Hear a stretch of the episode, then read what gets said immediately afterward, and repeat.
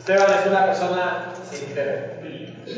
Creció en un hogar cristiano, toda su vida ha asistido a la iglesia fielmente.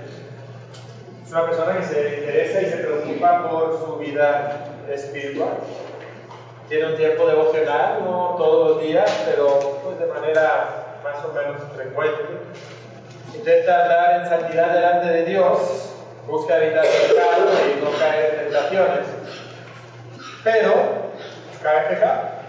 A veces cae pecado y hay ciertas áreas de su vida donde pues, cae una y otra vez.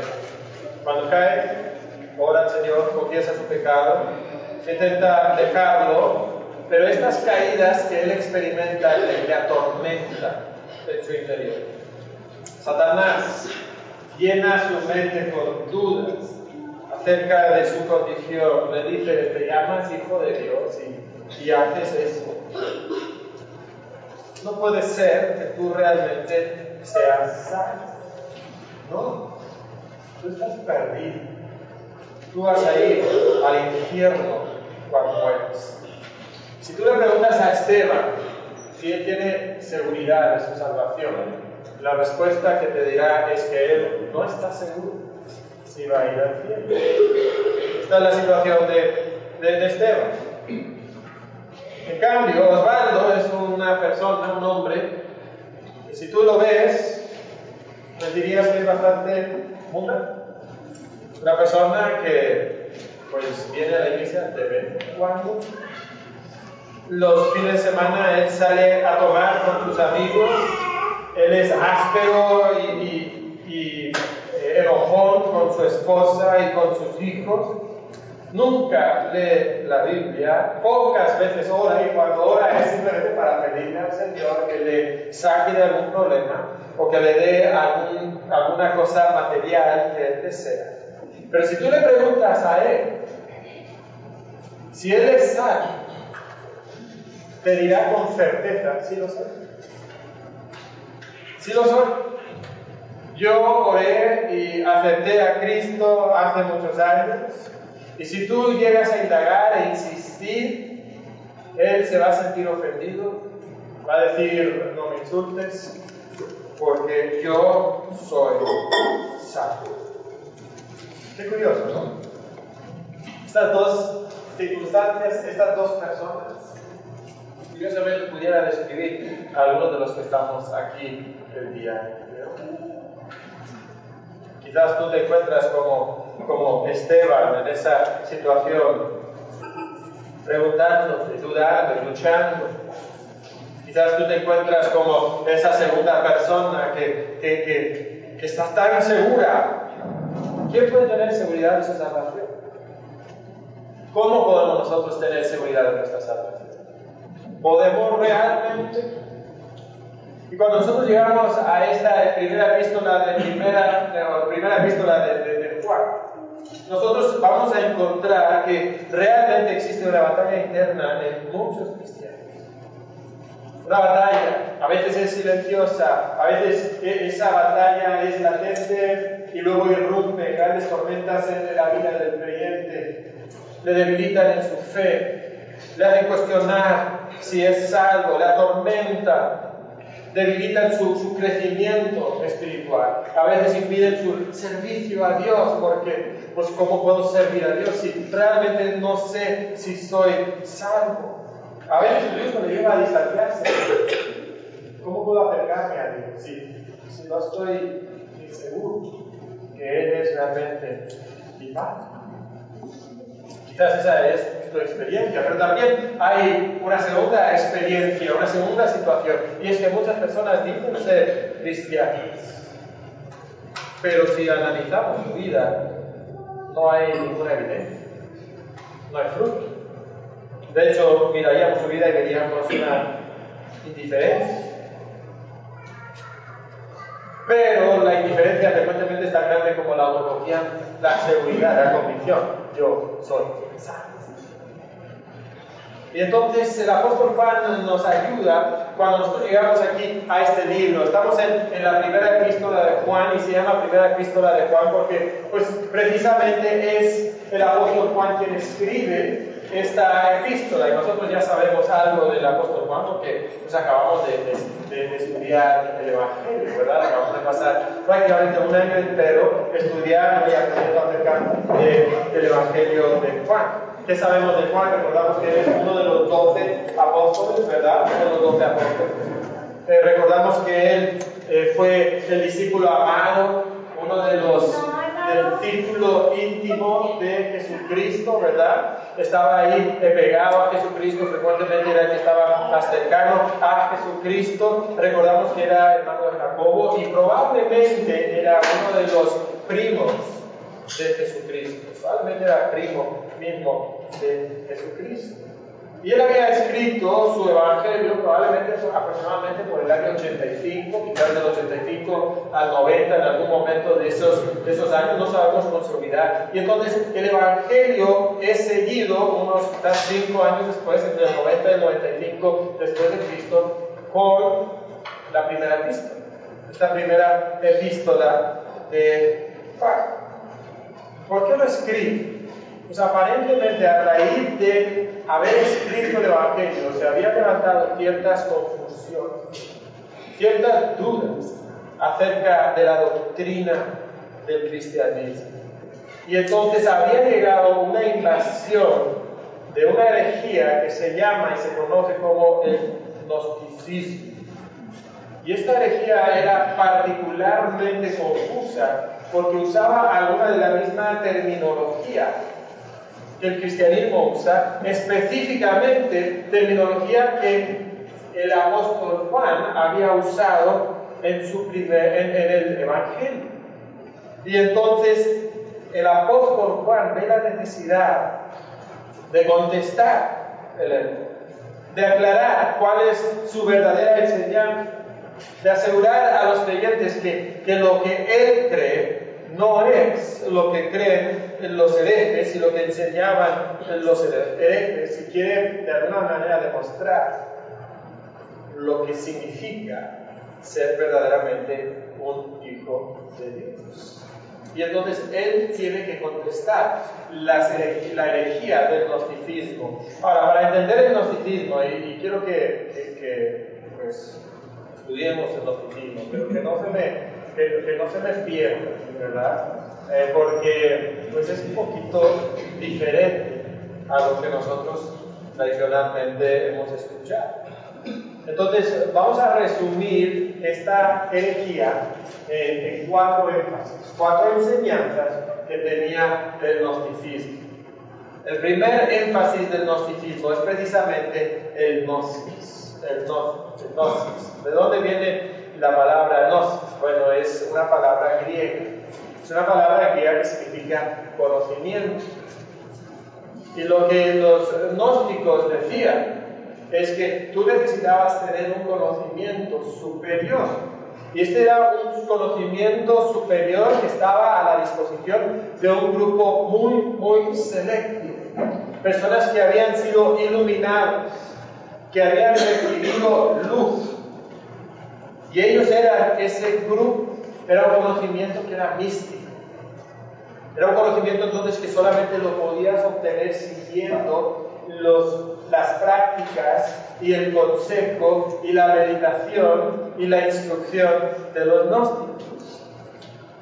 Y ellos, significa, eh, el gnosticismo es conocimiento, ¿verdad? Desdeñaban entonces a los creyentes. Decían a los creyentes algo así, ay, tú crees en Cristo.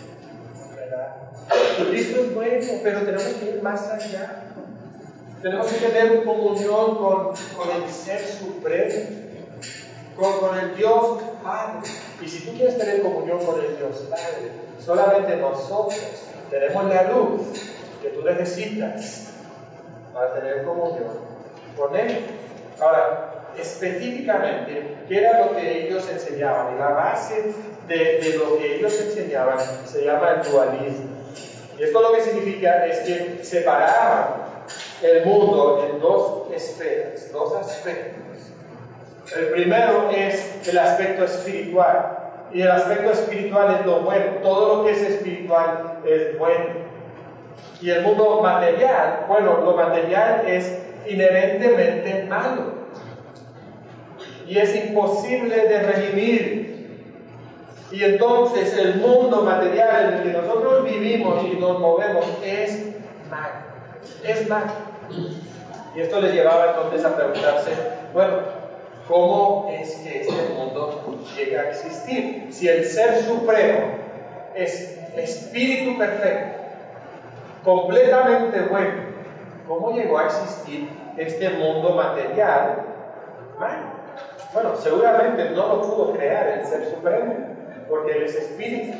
Eso es bueno. Si Él hubiera creado este mundo malo, esto haría que Él sería un Dios malo también. Esto corrompería al Ser Supremo. Y entonces del Ser Supremo llegaron a salir lo que ellos llamaban, y esto es un poquito extraño, ¿verdad? Pero ciertas emanaciones.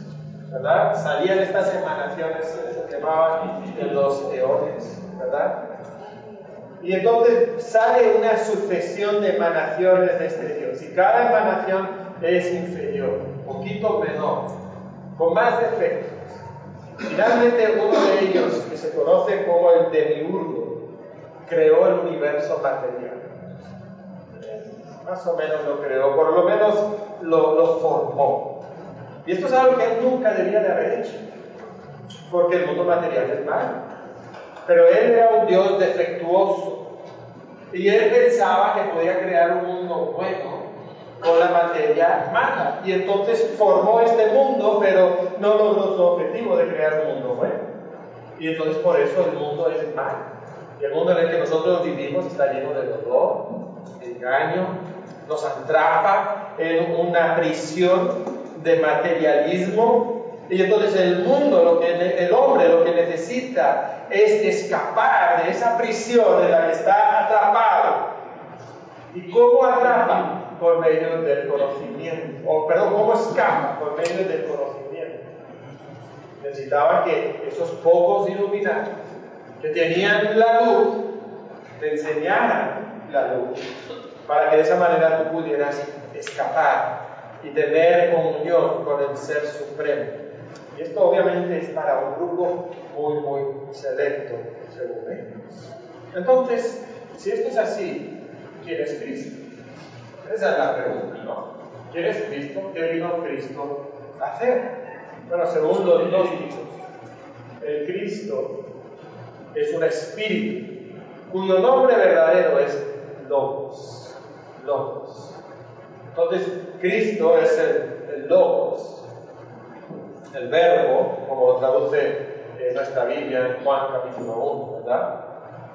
Y el Logos es una emanación del Ser Supremo que era superior al Demiurgo. El Demiurgo era aquel que había creado este mundo material Pues por encima de él estaba este espíritu llamado el Logos, Cristo como nosotros lo conocemos. Y entonces Él había descendido del mundo espiritual para dar a conocer, para dar conocimiento, para dar gnosis al ser humano, para que pudiera liberarse del mundo material y así tener conocimiento y comunión con el Ser Supremo. Entonces Cristo no vino para librar al hombre de sus pecados no vino para pagar por los pecados de los vino solamente para dar conocimiento, revelación. Pero esto les crea un problema a los, a los porque la materia es mala. Y entonces, si el Espíritu bueno, Cristo, desciende desde el cielo, desde la esfera espiritual, y tiene un cuerpo físico, entonces Cristo tiene que haberse corrompido con ese cuerpo físico. Entonces los gnósticos luchaban con esta pregunta y proveían dos respuestas diferentes. Algunos gnósticos enseñaban que Cristo no tenía cuerpo, que él aparentaba tener un cuerpo. Parecía que tenía un cuerpo, pero realmente no tenía un cuerpo. Era como un tipo de fantasma, holograma, espectro, la palabra que tú quieras usar, pero, pero no tenía realmente cuerpo. Él solamente parecía o aparentaba tener cuerpo. Estos los conocemos como los docetistas, porque la palabra griega que significa aparecer o aparentar es la palabra toque. Entonces los docetistas. Esa era una respuesta. La segunda respuesta es que algunos creían que el Espíritu Cristo había descendido del cielo y había tomado posesión de un ser humano llamado Jesús en el momento del bautismo. Y entonces cuando ese espíritu en forma de paloma había descendido, ese era el Espíritu Cristo. Y de ese momento en adelante, por los siguientes, siguientes tres años aproximadamente, lo que hablaba y actuaba era el Espíritu Cristo en el vaso humano de un cuerpo, de un hombre normal y corriente como cualquiera de nosotros, que se llamaba Jesús y que era de Nazaret. Pero el Espíritu Cristo, en el momento de la crucifixión, antes de que muriera, ese Espíritu había abandonado a Jesús y lo había dejado morir en la cruz. Y entonces cuando Jesús en la cruz clama, Dios mío, Dios mío, ¿por qué me has desamparado? Es el hombre Jesús sintiendo que el Espíritu Cristo está partiendo de su cuerpo. Esta creencia se conocía como el cerintianismo por el nombre del maestro más importante que enseñaba esto, que era Cerinto. Hay una historia muy, muy interesante acerca de Cerinto. Cerinto vivía en la ciudad de Éfeso, que era la misma ciudad donde el apóstol Juan pasó los últimos años de su vida antes de ser exiliado a Patmos. Y los dos entonces vivían ahí. Y hay una historia allí, y es una historia que viene de la tradición extra bíblica. O sea, no, esto no es bíblico, no sabemos si realmente sucedió, pero es una historia muy, muy antigua, que narra que el apóstol Juan fue al, a uno de los baños públicos que solían usar los, los griegos y los romanos, ellos no tenían así baños en sus casas como nosotros, entonces había estos grandes baños públicos donde él se bañaba. Y cuando él llegó a este baño y se iba a meter al baño, se dio cuenta que Cerinto estaba ahí mismo en el baño. Y entonces el anciano apóstol salió corriendo de ese lugar diciendo, huyamos, no vaya a ser que los baños se desmoronen porque está dentro Cerinto, el enemigo de la verdad. Todavía no sabemos si es cierta esa historia, ¿verdad? Pero sí es cierto que los dos vivieron en Éfeso más o menos en el tiempo cuando probablemente el apóstol Juan está escribiendo la primera epístola de Juan. Y parece que es esa versión, esa versión que decía que el Espíritu de Jesús había descendido, perdón, el Espíritu del Cristo había descendido y, había tomado posesión de Juan. Esa, esa es la versión del gnosticismo que está eh, refutando aquí. Ahora, esto creo un problema más para los gnósticos. Si la materia es inherentemente mala y tu cuerpo material entonces es malo, ¿qué hacemos con él? ¿Qué hacemos con él? Entonces aquí otra vez había dos ramas, dos respuestas. La primera respuesta era de aquellos gnósticos que creían que como el cuerpo es malo, que había que disciplinar el cuerpo, que había que negarle todos sus deseos, que había que mantenerlo bajo control. Y entonces tenían muchas reglas y mucha disciplina y vivían vidas simples y se negaban todos los lujos y, y evitaban cualquier placer, porque eso era malo. Pero luego había otro y este grupo creía todo lo contrario, y mira la lógica que usaba. Decía, mira, tu cuerpo es malo. Entonces, si tú limitas tu cuerpo y niegas los deseos de tu cuerpo, aún así, todo lo que tú hagas con tu cuerpo va a ser malo. Entonces, en el último análisis, da igual lo que tú hagas con tu cuerpo. Lo bueno que haces va a ser malo. Lo malo que haces va a ser malo. Entonces, como todo va a ser malo, puedes hacer lo que te da la gana. Lo único que importa es lo que pasa en tu espíritu.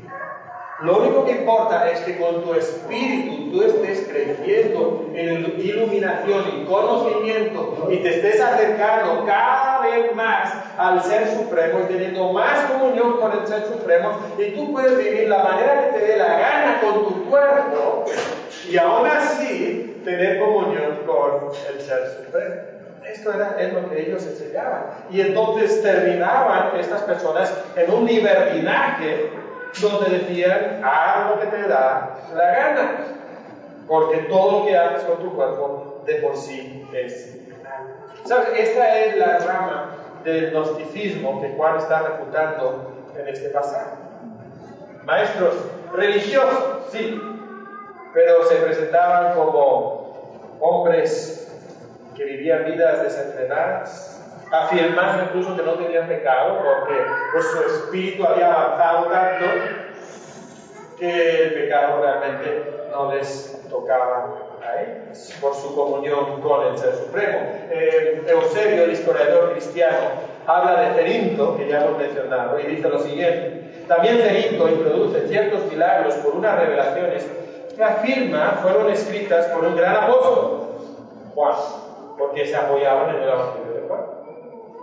Y dice falsamente que le fueron enseñadas por mi ministerio de ángeles, que tras la resurrección del reino de Cristo será terrenal.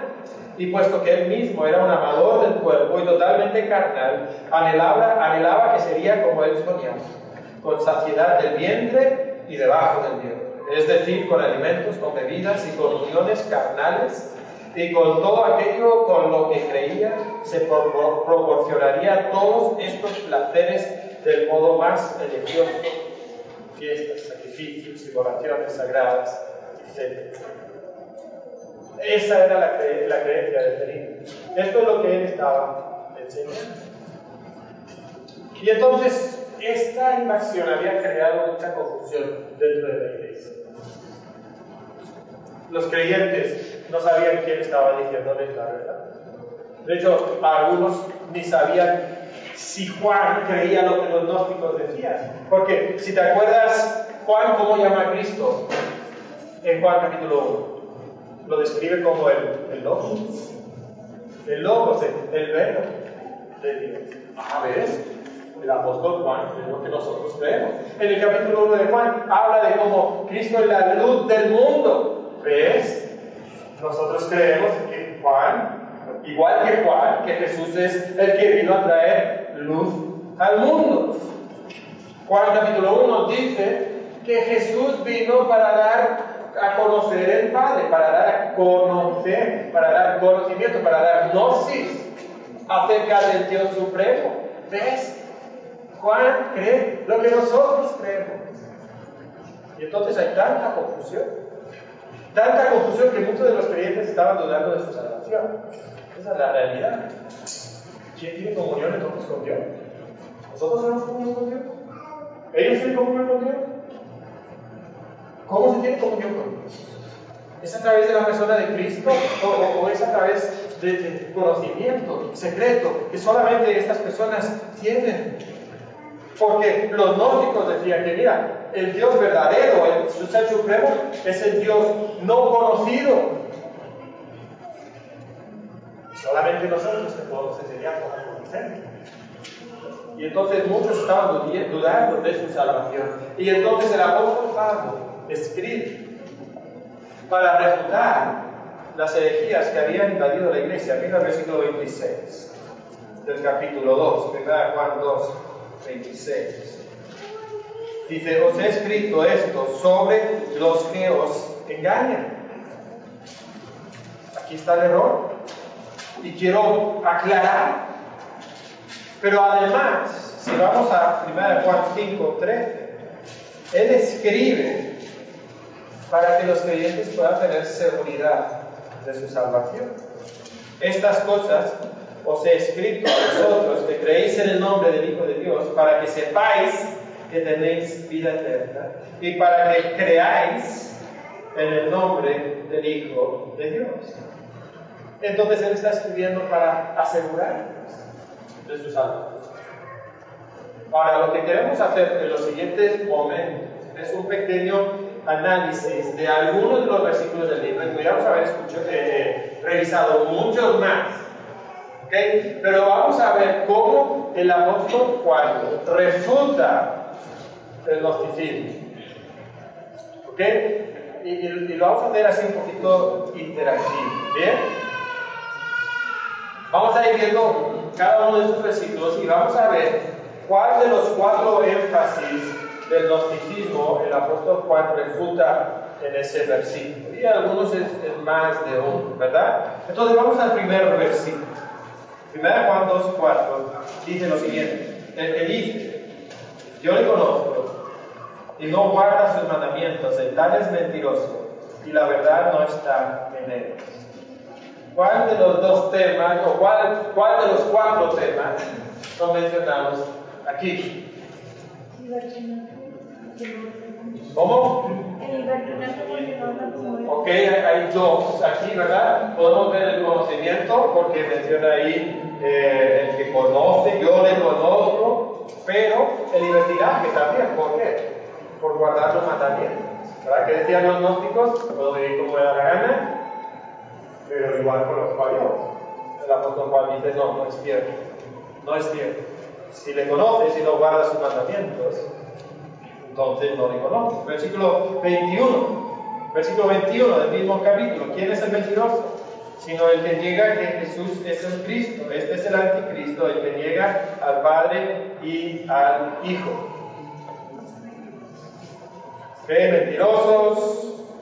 ¿Ok? Eh, creo que aquí se me olvidó poner ahí una X en, Cristo, ¿verdad? Pero hay conocimiento. Es conocimiento porque trae error, ¿verdad? Está trayendo error, pero específicamente sobre la persona de Cristo. Versículo 29. Si sabéis que Él es justo, sabed también que todo el que hace justicia es nacido de Él. ¿Cuál de los cuatro énfasis? De hacer justicia tendría que ver con qué? Con el libertinaje, ¿verdad? Tiene que ver con el libertinaje. Juan dice, tienes que andar en justicia. ¿Qué tal capítulo 4, versículos 2 y 3? Capítulo 4, 2 y 3. En esto conocéis el Espíritu de Dios. Todo espíritu que confiesa que Jesucristo ha venido en carne es de Dios. Y todo espíritu que no confiesa que Jesucristo ha venido en carne no es de Dios. Y este es el espíritu del anticristo, el cual vosotros habéis oído que viene y que ahora ya está en el mundo. ¿Cuál toca aquí? El Cristo, pero no solamente Cristo, el dualismo. ¿Por qué toca también ¿Qué aspecto? Bueno, ¿qué dice? ¿Cómo ha venido Cristo?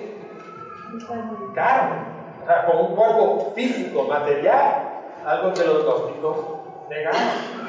Capítulo 4, versículo 6 nos dice, nosotros somos de Dios.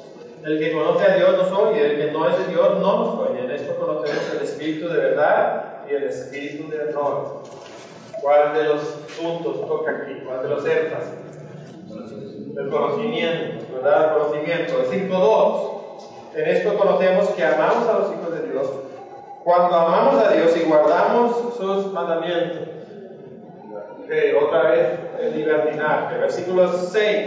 Este es Jesucristo que vino mediante agua y sangre. No mediante agua solamente, sino mediante agua y sangre. Y el Espíritu es el que da testimonio porque el Espíritu es la verdad. Ok, esto ataca el dualismo, ¿verdad? En este, en este aspecto, ¿verdad? Creo que ahí sobra la libertad, ahí, ¿verdad? Eh, pero el punto es que no hay dualismo. Cristo sí murió, ¿verdad? Jesucristo, o sea, no hay separación entre Jesús y Cristo. El Jesucristo vino por sangre. Cuando Él vino, pasó por la sangre, o sea, su sangre fue derramada en la cruz. El Espíritu Cristo no abandonó al hombre Jesús cuando estaba sobre la cruz. Cristo pasó por eso también, ¿verdad? Y uno más, entonces, el versículo 20. El versículo 20. Dice, pero sabemos que el Hijo de Dios ha venido y nos ha dado entendimiento para conocer al que es verdadero. Estamos en el verdadero, en su Hijo Jesucristo. Este es el verdadero Dios y la vida eterna. ¿Qué tema principal es hablar de la cristología? ¿Y quién es Cristo? Es el Hijo de Dios, no es una emanación distante quizás del Ser Supremo, es el Hijo de Dios y además es el verdadero Dios y la vida eterna. Ellos decían que, que no era realmente completamente divino, no era igual al Ser Supremo, que era inferior, y el apóstol Juan nos dice que todo lo contrario. Ahora, en medio de toda esta confusión creada por los gnósticos, en medio de todo eso, ¿cómo podían entonces tener seguridad de su salvación? ¿Cómo podían estar seguros de que eran salvos? En medio de, de una sociedad pagana, con tantas religiones falsas, y entonces entendiendo sus propias flaquezas espirituales, ¿cómo podían saber si eran salvos? Es una muy buena pregunta para nosotros también, en medio de una sociedad tan moderna, pluralista, atea, anti-Dios, humanista. Cuando nosotros vemos el espejo y detectamos nuestros propios errores, ¿cómo podemos estar seguros? Esa pregunta es tan, tan importante y para eso lo que vamos a encontrar a través del libro de Primera de Juan es que el apóstol Juan nos presenta tres exámenes. Tres exámenes. El primero, el examen de la práctica. Tenemos que vivir como Él vivió. Y esto lo vamos a ver en un segundo, ¿verdad? Pero esta es la primera eh, examen. Si tú quieres tener seguridad de tu salvación, tienes que evaluar tu práctica vives como vivió. Hay un tercer, un segundo examen, perdón, el examen del amor.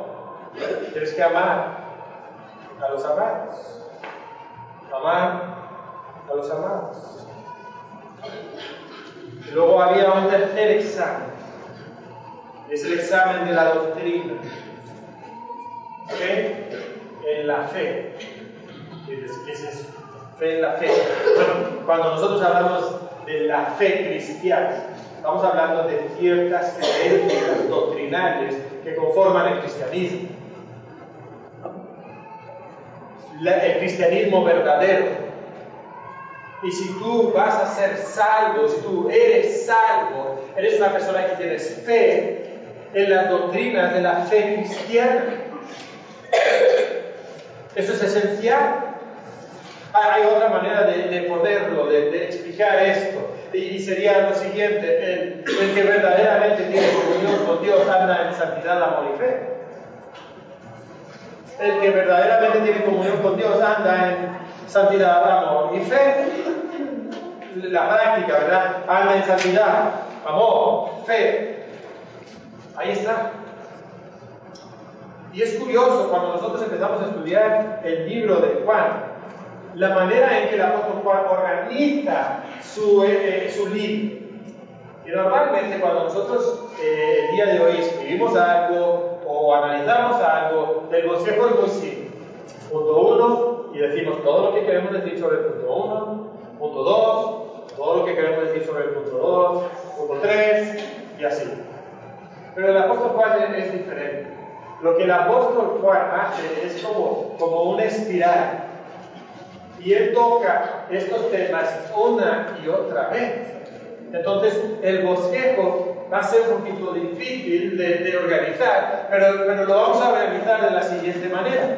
Lo que vamos a ver es que básicamente hay tres ciclos en el libro de Juan. Y en cada uno de los tres ciclos, él toca cada uno de estos tres temas. La práctica, el amor y la doctrina. Entonces, por ejemplo, el primer ciclo abarca el capítulo 1, versículo 5, después de la introducción, hasta el capítulo 2, versículo 28. Y en los versículos del 1 al 5, desde el 1 5 al 2 6, el tema es la práctica. Del 2 7 al 2 17, el tema es el amor. Y del 2 18 al 2 28, el tema es la doctrina. Ahora, no, no tenés esto por acá. Capítulo 1, versículo 6. Estamos ahora en la sección de la práctica, ¿verdad? Dice así, si decimos que tenemos comunión con Él y andamos en tinieblas, mentimos y no practicamos la verdad. ¿Cuál es el énfasis? La santidad, en la práctica. Versículo 1 del capítulo 2. Hijitos míos, estas cosas os escribo para que no pequéis. La práctica. Ahí está la práctica, versículo 3. Y en esto sabemos que nosotros le conocemos si guardamos sus mandamientos. Sigue hablando del amor a partir del versículo 7. En el versículo 10, por ejemplo, dice, el que ama a su hermano permanece en la luz y en él no hay tropiezo. A partir del versículo 18, habla de la doctrina. Hijitos, ya es el último tiempo y según vosotros oísteis que el anticristo viene, así ahora han surgido muchos anticristos. Por esto conocemos que es el último tiempo. Mira el versículo 23. ¿Quién es el mentiroso? Sino que niega que Jesús es el Cristo. ¿Qué decían los gnósticos? Que Jesús no era el Cristo. Que el Cristo era un espíritu diferente a Jesús. Que era un hombre. ¿Ok? Eh, luego llegamos al versículo 29 del capítulo 2 y inicia el segundo ciclo. Y el énfasis al principio es la práctica. Leímos estos pasajes hace un momento, versículo 3, mira 3.3. Y todo aquel que tiene esta esperanza en Él se purifica a sí mismo, como Él es puro. Y luego habla del amor en el versículo 11, porque este es el mensaje que habéis oído desde el principio, que nos amemos unos a otros. Y vamos al capítulo 4, y el tema ahora es la doctrina. Versículo 1, amados, no creáis a todo espíritu, sino probad a los espíritus si son de Dios, porque muchos falsos profetas han salido por el mundo. Ahora, cuando nosotros llegamos, perdón, no les aquí la presentación, ¿verdad? Cuando llegamos al ciclo 3, el ciclo 3 es un poquito más caótico. ¿Okay? Yo, lo comparo con, un, tornado, ¿verdad? ¿Qué, ¿Qué pasa en un tornado? Bueno, acá arriba el círculo es más grande, ¿no? pero conforme va bajando se hace más pequeño. Y al final, como que está así, dando vueltas muy, muy pequeñas y muy rápidas. En el tercer ciclo es como que Pablo, o perdón, Juan entró ahí a, a, la vórtice del tornado, ¿verdad? Y está dando vueltas, ¿ok? Es un poquito más caótico, pero igual podemos observar los mismos tres énfasis, ¿ok? Empezando en el 4.7, habla del amor, Luego se brinca la doctrina en el 4.13 al 15. Luego regresa al amor, 4.16 al 5.1 y 2. Y en el 1.5.1 al 5 habla de la práctica y luego regresa a la doctrina. Es, como que los mismos temas muy rápido los va tocando una y otra. Y entonces de esa manera va a concluir. Ahora, hermano, todo esto lo vamos a ir viendo poco a poco en los próximos meses. Pero lo que nosotros podemos pensar el día de hoy es que si nosotros luchamos con nuestra salvación, posiblemente hay tres razones por las cuales nosotros luchamos y dudamos, cuestionamos. Puede ser una de tres razones, quizás hay, hay más, pero en, el, en, el, en la primera epístola de Juan hay tres. Puede ser que tú dudas de tu salvación porque tú no vives como él dijo. O sea, tú no apruebas el examen de la práctica, de la santidad, de la obediencia a los mandamientos de Dios. Y entonces cuando tú estás examinando tu vida y tú miras tu corazón, tú sabes que tú no estás viviendo como un hijo de Dios debería de vivir. Y eso genera dudas en tu corazón. No sé si soy salvo y tú le estás dando a Satanás un garrote para que él venga y él te dé en la cabeza y entonces tú estás, ay, no sé si soy salvo. ¿Por qué? Porque no vives como Él vivió. Puede ser que una de las razones por qué tú dudas de tu salvación es que tú no amas a los amados. Es curioso porque en dos pasajes de primera Juan menciona que debemos de amar a Dios. Pero casi todas las menciones al amor en primera no son que amamos a Dios, sino que nosotros amamos a nuestros hermanos. Y una de las razones por qué la iglesia es tan importante es porque es el contexto de la iglesia que tenemos una de las, de las pruebas, una de las evidencias de nuestra salvación. Entonces, si tú vienes al culto y te sientas y tú te vas y tú realmente no eres parte de la iglesia, tú estás generando dudas acerca de tu salvación. Porque una de las evidencias de una salvación genuina es que amas a los amados. Así frecuentemente se describen los creyentes en primera y tú quieres estar con los amados, y tú cuidas a los amados, y tú inviertes en la vida de los amados, y cuando hay una necesidad en la vida de un hermano, tú estás ahí para ayudarle, y tú convives con ese hermano, compartes con ese hermano, tienes comunión con ese hermano. Y si tú no amas a los amados, si tu vida no da evidencias de amar a los amados, entonces es probable que tú dudes de tu salvación. Ahora puede ser que tú tienes dudas de tu salvación porque tú no tienes fe en la fe. Porque tú quizás no conoces las doctrinas del cristianismo. O quizás porque simplemente tú no crees lo que el cristianismo enseña. Y entonces hay dudas acerca de tu salvación. Ahora, si nosotros recordamos al inicio, nos preguntábamos por qué primera de Juan. Y dimos dos respuestas, porque existen personas que tienen una batalla interna y son genuinamente salvos, pero tienen dudas. Y el apóstol Juan escribe para esas personas, escribe para, para darles ciertas pruebas, ciertos exámenes que pueden aplicar a su vida para decir, ¿soy salvo o no soy salvo? Porque para muchos de nosotros esto de la salvación, si soy salvo o no, es bastante subjetivo. Es como que, mm, ¿me siento salvo? Mm, sí, me siento salvo, entonces soy salvo. O, mm, no, no me siento salvo, entonces no seré salvo.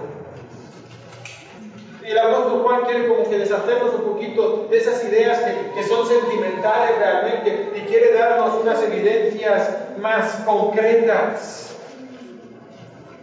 sobre nuestra salvación.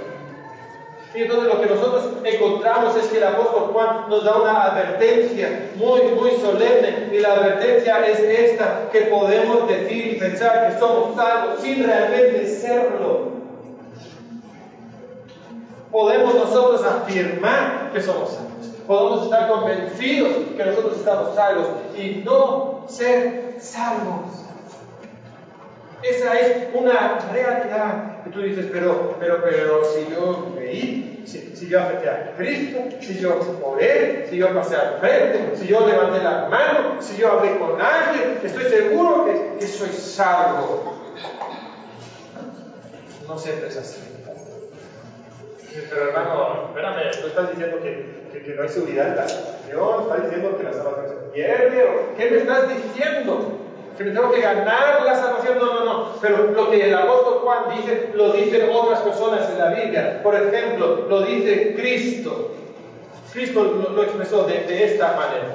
Dijo, así que por sus frutos los conoceréis. No todo el que me dice Señor, Señor entrará en el reino de los cielos, sino el que hace la voluntad de mi Padre que está en los cielos. Muchos me dirán en aquel día, Señor, Señor, no profetizamos en tu nombre y en tu nombre echamos fuera demonios y en tu nombre hicimos muchos milagros y entonces les declararé, nunca os conocí, apartados de mí, hacedores de maldad. Estaban convencidos, pero no eran verdaderamente hijos de Dios. El apóstol Pablo lo dijo de la siguiente manera en 2 Corintios 13, 5. Examinaos a vosotros mismos si estáis en la fe. Probaos a vosotros mismos. ¿O no os conocéis a vosotros mismos que Jesucristo está en vosotros, a menos que estéis reprobados? ¿Sabes que esto nos incomoda? Nos incomoda especialmente a los bautistas que creemos que, la salvación no se pierde. Entonces empezamos a hablar en términos así y como que, ah, pero, pero me estás moviendo aquí el tapete, no entiendo. Y, y, sí puede ser un poquito confuso, pero la realidad es que la Biblia sí nos indica a cada uno de nosotros hacer un examen profundo, exhaustivo, si realmente somos no. Eso es bíblico. Eso es bíblico. Santiago lo dijo también. Santiago lo dice en el capítulo 2, versículos 17 al 20. Así también la fe, si no tiene obras, es muerta en sí misma. Pero alguno dirá, tú tienes fe y yo tengo obras. muéstrame tu fe sin tus obras, yo te mostraré mi fe por mis obras. Tú crees que Dios es uno, bien haces. También los demonios creen y tiemblan. Mas quieres saber, hombre hermano, que la fe sin obras es muerta. La fe sin obras es muerta. Ahora entiéndame bien, no estamos diciendo que la obra salva, pero sí estamos diciendo que si hay una fe que no va acompañada del fruto, entonces es una fe muerta. No es una fe genuina. Y no es una fe que salva. Y entonces el día de hoy tenemos que preguntarnos, tenemos que examinarnos, tenemos que ver si nosotros posiblemente pudiéramos estar en ese grupo de personas que llamamos Señor, Señor, y no hacemos lo que. Personas que cuando nosotros miramos nuestra vida vemos que, que hay una fe teórica, quizás incluso cierta doctrina, pero no hay una práctica en nuestra vida. Ahora vemos todo esto y pudiéramos entonces pensar que nadie puede tener seguridad de su salvación. Pero eso es curioso porque el propósito del apóstol Juan era refutar la herejía y también dar seguridad. Y entonces encontramos a través del libro de 1 Juan una convicción serena. Una convicción de que realmente somos hijos de Dios. Y que podemos realmente tener esa convicción y tener esa seguridad y tener esa tranquilidad en nuestra vida. Mira lo que dice en 1 Juan 3, 18 al 21. Hijitos míos, no amemos de palabra ni de lengua, sino de hecho en verdad. Y en esto conocemos que somos de Él, que somos de la verdad, y aseguraremos nuestros corazones delante de Él. Puedes conocer que eres de Él. Puedes asegurar tu corazón delante de Él. ¿Y dónde está esa seguridad? Pues si nuestro corazón nos reprende, mayor que nuestro corazón es Dios. Y Él sabe todas las cosas. Amados, si nuestro corazón no nos reprende, confianza debemos de ¿Ves? Puedes tener seguridad. ¿Para cómo? ¿Cómo? Bueno, cuando tu corazón te reprende, ¿qué haces? Cuando tu corazón te reprende, tú vas a Dios, que es mayor que tu corazón. Cuando tu corazón te reprende, ¿qué haces? Vas a Dios, que es mayor que tu corazón. Y quisiera tener todo el día para que estudiáramos primera de Juan, porque hay tantas cosas que nos dicen, tan hermosas, pero, pero para eso tienen que, que venir fielmente cada uno. Eso lo vemos también en ese versículo tan conocido, 1 Juan capítulo 5, versículo 13. Estas cosas os he escrito a vosotros que creéis en el nombre del Hijo de Dios, para que sepáis que tenéis vida eterna y para que creáis en el nombre del Hijo de Dios. Ahora, antes de hablar de lo bonito de este versículo, déjame decirte que malamente usamos este versículo. Usamos este versículo tan, tan mal, tantas ocasiones. Si estás hablando con alguien que duda de su salvación, ¿cómo hablas con él? ¿Qué, qué le diríamos? Le diríamos algo, así, muchos de nosotros. Bueno, ¿alguna vez oraste para ser salvo? Sí. ¿Fuiste sincero? Creo que sí. ¿Estás seguro de que fuiste sincero? ¿Sí? Muy bien, entonces eres salvo. Y, si la persona contesta esa pregunta, si estás seguro de que fuiste sincero, si dice, pues, la verdad no estoy muy seguro si fui completamente sincero. Ah, bueno, entonces, bueno, ahora, ahora mismo, tú puedes orar. ¿Ok? Bien, pues voy a orar. Si Padre, estoy cielo, bla, bla, bla. Ahora, ¿fuiste sincero? Sí, ahora sí fui completamente sincero. ¿Ok? Entonces, ahora debes pensar. Y para que ya no dudes, anota esta fecha, ahí en tu Biblia. Entonces recuerda lo que dice primera de Juan 5.13, que sí puedes tener seguridad. El apóstol Juan dice, para que sepáis que tenéis vida eterna. ¿Ves? Tú puedes saber que tienes vida eterna. Sí.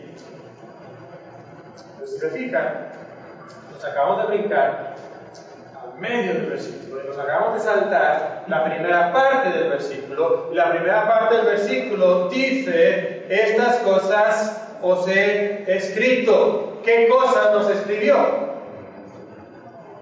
Lo que no escribió fue, oraste, fuiste sincero, eso no fue lo que escribió. Lo que escribió fue si tú tienes comunión verdaderamente con Dios, tú andas santidad, amor. Tú pasas el examen, tú apruebas el examen de la práctica, del amor y de la doctrina. Eso es lo que hace, lo que da seguridad de que realmente eres hijo de Dios. Eso es lo que nos dice este versículo. Y entonces a veces nosotros usamos este versículo con católicos y testigos de Jehová, les preguntas, pero tú sabes que tú, realmente vas a ser salvo. No, no sé, nadie puede saberlo. No, este versículo dice que sí podemos saberlo. Sí, este versículo lo dice, pero no lo dice de la manera que frecuentemente nosotros lo usamos. Este versículo dice, estas cosas os he escrito. ¿Qué cosas escribió? El examen de la santidad, de la práctica. El examen del amor examen de fe en la fe. Y entonces podemos saber. Ahora, esto parece que entonces pone todo el énfasis sobre nosotros. Si yo doy la talla. Pero no es lo que dice. No nos olvidemos de la primera parte del versículo, no nos olvidemos de la última parte del versículo. Me encanta cómo Juan equilibra todo esto perfectamente. Estas cosas os he escrito a vosotros. ¿A quién está escribiendo? A personas que creen en el nombre del Hijo de Dios. Para que sepáis que tenéis vida eterna. ¿Y qué dice la última parte del versículo? Y para que creáis en el nombre del Hijo de Dios. Pero espera, ellos ya creen en el nombre del Hijo de Dios. Ellos ya son salvos. Sí. Pero ¿dónde está tu seguridad? Seguridad está de Dios. O sea, tu seguridad final no está en ti. Sí, tienes que aprobar el examen de la santidad, del amor y de la fe. Pero ¿dónde está tu convicción? ¿Dónde viene tu serenidad? Tu serenidad finalmente no viene de tu desempeño, tu serenidad viene finalmente de creer en Jesús. Estas personas ya creían en Jesús, que necesitaban más creer en Jesús creer en Jesús. Y entonces, ahora lo digamos con ese versículo, tu corazón te condena, ¿qué necesitas? Ir a Dios. Mayor es Dios que tu conciencia. Y ahí tienes seguridad. Ahí puedes descansar, ahí puedes recibir lo que solamente Él te puede dar. Y es verdad que a veces vas a reprobar el examen y entonces corres a Jesucristo y confiesas tu pecado y eres fiel justo para perdonarte tus pecados y limpiarte. ¿Dónde está finalmente entonces tu esperanza? Tu esperanza no está en ti, tu esperanza está en Él. O sea, que tu fe no está en tu propia fe. A veces nuestra fe está más en nuestra fe que en Cristo. Y Juan no está diciendo entonces, pon tu fe en tu propio desempeño, sino que haz que tu fe crezca en Jesús. Ya crees en Jesús, ahora haz que tu fe crezca todavía más en Jesús. Y por supuesto, si hay una fe genuina, entonces vas a probar también el examen de la doctrina, de la práctica, del amor. Entonces sí podemos tener convicción serena. ¿Qué dice 1 Juan 5, 19? Sabemos que somos Sabemos que somos Podemos tener esa convicción. Pero no surge de la nada. No es de puro sentimiento. Tienes que aprobar los exámenes. ¿Vives como Él vivió? O sea, vives en santidad. Andas en luz como, como Él está en luz. Y cuando no andas en luz como Él está en luz, corres a Cristo para confesar tus pecados y abandonarlos.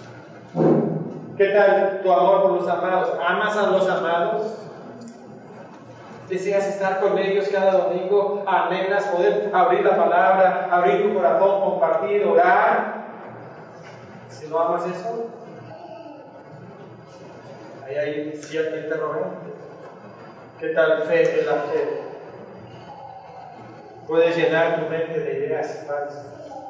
Puedes tener herejía en tu propia mente. Y entonces vas a tener dudas. ¿Sabes? La realidad es que solamente va a, haber, va a existir esa convicción serena cuando nosotros podemos examinar nuestra vida y aprobar estos exámenes. Puede ser que tú estás pecando en tu vida. Eres realmente hijo de Dios, pero estás pecando en tu vida. Ese pecado te va a robar de tu seguridad. No te va a robar tu salvación si eres realmente salvo, pero va a robar tu seguridad. Y si ese pecado continúa en tu vida, y tú no luchas contra ese pecado y no mortificas ese pecado, entonces probablemente lo que eso implica es que realmente sí eres salvo. Si tú no amas a tus hermanos, no necesitas estar con ellos, pasar tiempo, convivir, compartir, y te va a robar de la seguridad quizás incluso es una indicación de que eres salvo si no conoces la doctrina cristiana no crees lo que la Biblia dice, entonces probablemente no eres salvo. No eres salvo. Y entonces el día de hoy creo que podemos cerrar con este, esta oración. Examíname hoy. Conoce mi corazón. Pruébame. Conoce mis pensamientos. Hay en mi camino de perversidad guía tu camino. Creo que eso es lo que todos queremos. Y eso es lo que todos nosotros. Padre, día de hoy no queremos despertar dudas que no deberíamos de despertar. Pero si queremos despertar al apático, al somnoliento. Si queremos despertar a aquel que, que va camino al infierno y cree que va camino al infierno. Y Señor, también queremos hablar a cristianos genuinos. Quizás han luchado con cierta, cierta inseguridad acerca de su salvación y, no entienden por qué dudan, Señor. y queremos poner un filtro bíblico para que puedan eliminar aquellas dudas que son antibíblicas, que puedan tratar con aquellas dudas que sí tienen fundamento y tratar bíblicamente. Y de esta manera, Señor, tener esa convicción serena que viene cuando nosotros conocemos la palabra y lo que dice acerca de la seguridad de la Padre, danos salvación y danos seguridad de salvación. En nombre de Cristo pedimos esto.